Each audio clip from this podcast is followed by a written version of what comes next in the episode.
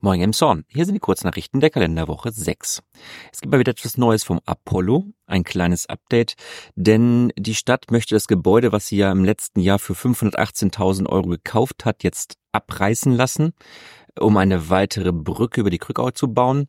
Ein Verein setzt sich allerdings für den Erhalt des Gebäudes ein. Aus rechtlichen Gründen darf die Stadt aber die Räumlichkeit nicht kostenlos zur Verfügung stellen.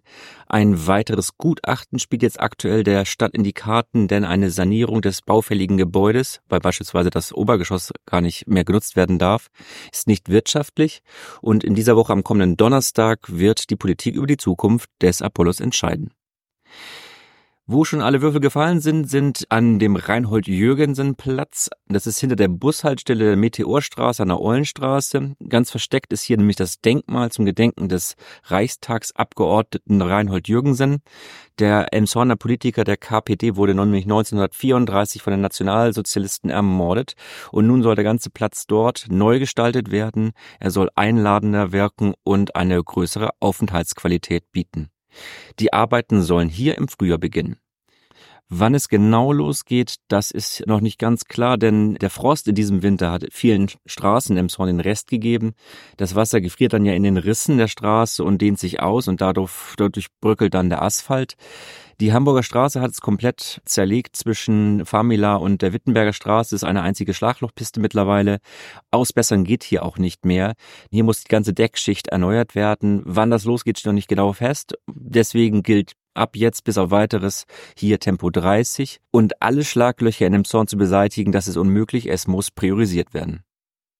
Wo es richtig teuer werden kann, ist, wenn man mit dem Auto an Wochenmarkttagen, also Mittwochs und Samstags, direkt zum Südufer fährt, um dort zu parken.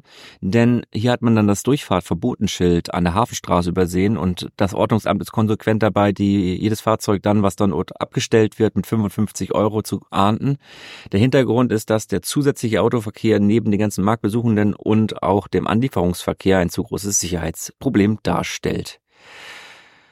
Was sich nicht darstellen lässt, ist in dem Zorn ein fester Blitzer. Dieser war geplant an der Westerstraße Höhe des Nettomarktes. Auf der Mittelinsel allerdings ist es da einfach zu schwierig, eine Stromversorgung zu realisieren und deswegen wird das Projekt nicht umgesetzt werden, auf bis auf weiteres. So, dann gab es noch zwei sehr interessante Leserbriefe in der Holsteiner. Der erste ist erschienen am Mittwoch und es geht bei diesen beiden Leserbriefen um die Blutbuche betrifft Diskussion um Blutbuche. Zur Erhellung des Sachverhaltes sind folgende Tatsachen allen BürgerInnen zur Kenntnis gebracht. Erstens. Das Grundstück, auf dem die besonders wertvolle Blutbuche noch steht, war im Eigentum der Stadt. Es wurde offensichtlich verkauft an den Emsonner Investor Semmelhack, ohne die Umgangsweise im Kaufvertrag zu klären oder gar den Erhalt der Blutbuche zu sichern. Dies war die erste Chance der Stadt, die sie vergeben hat. Zweitens. Der Bebauungsplan 200, in dem die Blutbuche festgesetzt werden könnte, befindet sich gerade in Aufstellung und wird demnächst beschlossen. Dort ist die Blutbuche nicht als zu erhalten festgesetzt. Wenn das Kollegium sich nicht noch anders entscheiden sollte, wäre die zweite Chance für den Erhalt der Blutbuche, die die Stadt hat, vertan.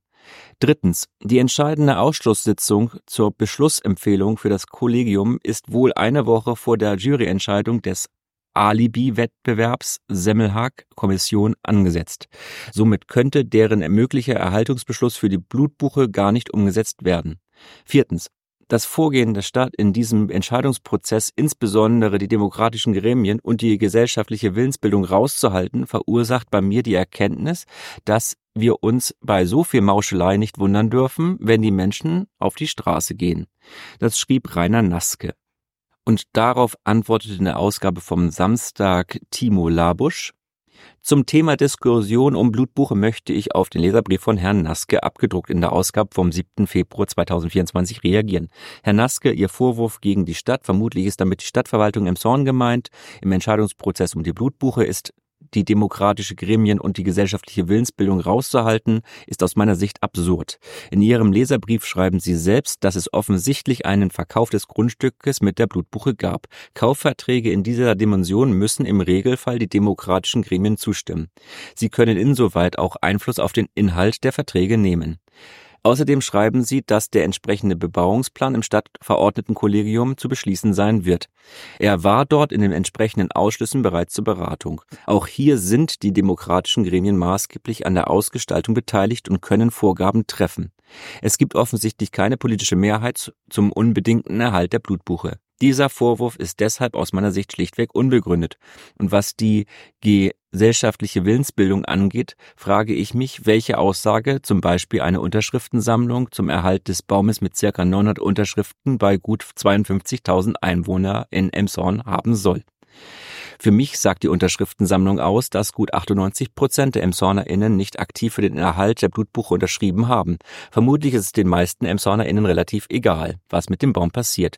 Und das ist aus meiner Sicht auch völlig okay, denn nicht jede und jeder muss sich mit jedem Thema befassen. Das ist bei den häufigen komplexen Zusammenhängen auch gar nicht möglich. Die Entscheidung treffen dann die politischen Gremien, wie oben auch von Ihnen beschrieben. Eine Mauschelei, wie von Ihnen behauptet, kann ich nicht erkennen, wohl aber mehrheitliche Entscheidungen, die offensichtlich nicht ihrer Meinung entsprechen. Gerade damit muss man in Demokratie leben.